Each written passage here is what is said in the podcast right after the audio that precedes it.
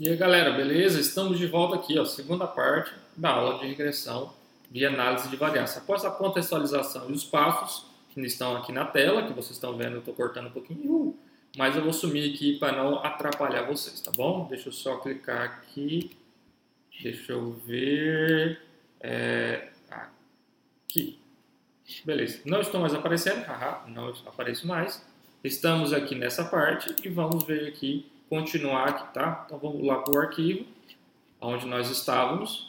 E aqui nós vamos trabalhar nosso exemplo, tá? Vou deixar um pouquinho projetado aí na tela para falar do, do, exemplo, vocês podem copiar os números. Aqui eu joguei por cima, porque às vezes, igual, agradecer as meninas que me avisaram do erro da aula anterior, do cálculo, que às vezes são muitos números, a gente pega o livro não confere, eu sempre confiro os resultados. Então, dessa vez eu copiei todo o material, na hora que eu fui conferir, eu vi que tinha um número escrito errado no material que eu usei de apoio, tá bom? Não fui eu que escrevi no meu papel errado, no livro foi impresso errado. Que no, no caso, nosso exemplo, nós vamos trabalhar com um instrumento feito em que avaliou a altura da alface em relação à dose de esterco bovino.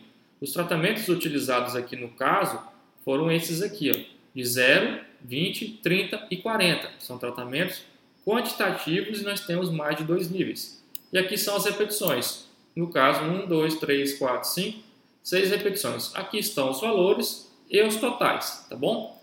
Para a gente não perder muito tempo na aula, mas isso vocês vão ter que fazer, já coloquei a análise de variância pronta. Porque nós já fizemos várias vezes, diversas vezes, essas análises, gente. Então, aqui uma tabela então, da nova da DIC.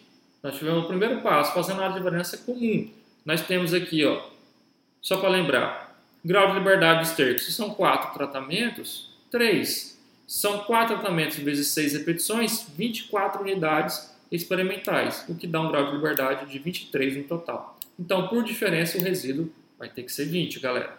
Então, nós temos aqui a soma de quadrado que foram calculado, quadrado médio, o F. Aqui é o F calculado, tá bom, gente? não escrevi aqui, mas esse F aqui, opa, vou até colocar a setinha aqui, ó. Vamos aqui colocar, é o F cálculo, calculado, tá bom? E aqui o F tabelado. A gente observa, olhando rapidamente, que o nosso F calculado foi menor que o F tabelado. Tá vendo aqui, ó? 2,78 é menor que 3,10 e 4,94. Então, opa, a gente ia parar por aqui nosso trabalho, fala assim, ó, eu tenho tratamentos quantitativos e eu falo, ah, dose de esterco não promoveu influência aqui na altura da alface não é assim tratamentos quantitativos, tá? Por isso que a gente vai fazer análise de regressão. E aí tem uma média geral, que deu de 9,81, e um CV até regular, que no caso de 20,64, tá bom? Mas que não impediu a realização da análise. Então, bora incluir a regressão linear, tá?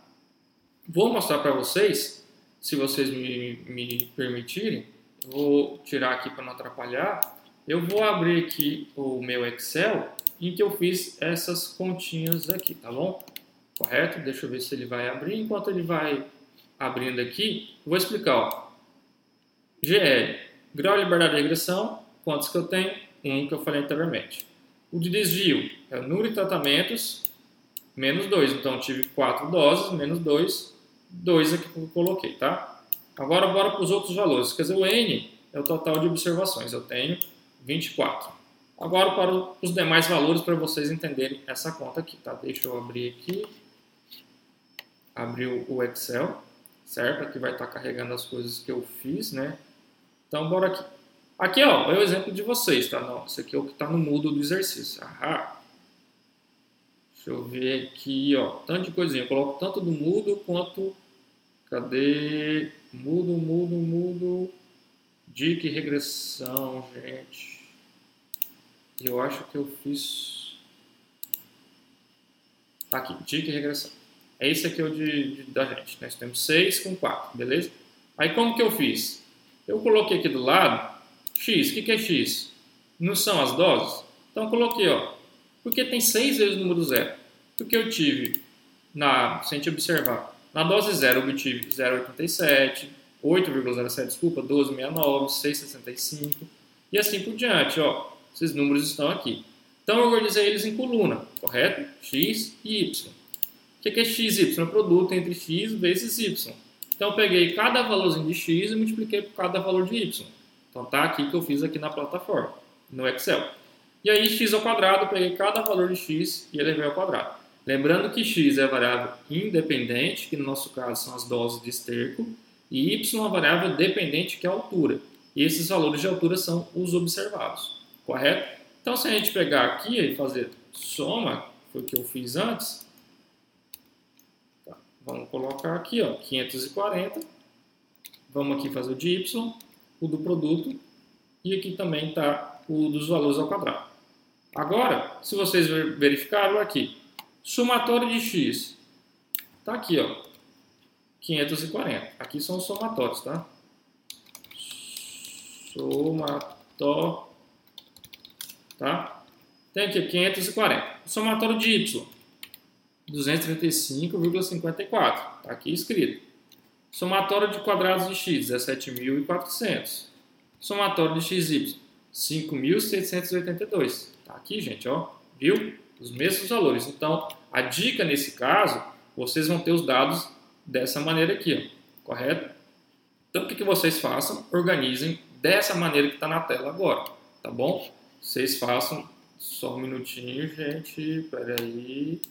Vocês organizem dessa maneira, coloquem uma coluna X, outra coluna Y, outra coluna o produto entre X e Y e outra coluna do X elevado ao quadrado. E aí vocês colocam os valores, lembrando que tem que estar emparelhado. Então, com zero eu obtive esse valor, obtive esse, e assim por diante. Com 20 esse, e assim até, ó.